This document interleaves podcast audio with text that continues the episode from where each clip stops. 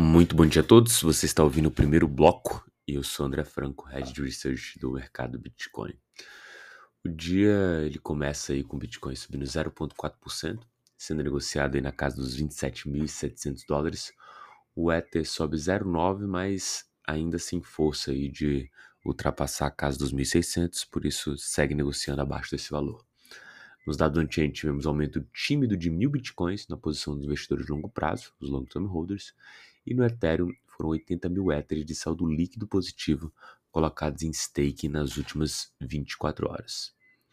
Essa semana a gente ainda pode ter aí alguma notícia vindo da, do caso Grayscale versus SEC, mas não está claro exatamente qual seria o dia, mas até o final da semana devemos ou poderemos ter novidade nesse caso.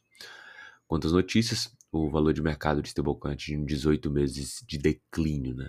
A gente teve um pico aí de market cap de 189 bilhões no meio do ano passado e caiu para 124 bilhões 18 meses depois, ali um recuo de 35%, mostrando acho que algumas leituras que a gente pode fazer aqui é basicamente ainda um montante da mesma ordem de grandeza, casa de centenas de bilhões, mas é, com certeza um recuo interessante no ativo que é para você se defender de uma possível queda, ou seja, as pessoas realmente fizeram um cash out aí do mercado cripto, pelo menos uma parcela dos seus investimentos.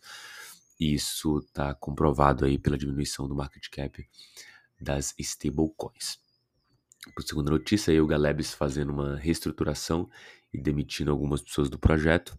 Isso mostra ainda o quanto o mercado tem sofrido é, com com as quedas recentes e principalmente falta de volume, falta de interesse das pessoas, e isso obviamente leva as empresas à reestruturação.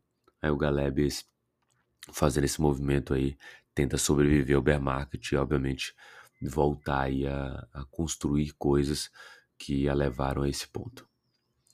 Por último, o cofundador do FTX, né, dizendo que a empresa do SBF estava pegando dinheiro do cliente há anos isso ele contando que ele havia sido instruído em 2019 ainda a permitir que a Alameda tivesse um saldo negativo na FTX e, obviamente, uma grande linha de crédito. Isso naturalmente iria é, colocar em xeque aí, inclusive, o uso é, não permitido e não autorizado do dinheiro de clientes, porque a Alameda, com a linha de crédito infinito dentro da FTX, poderia basicamente usar o dinheiro dos clientes, dado que não existia nenhum controle é, nessa direção.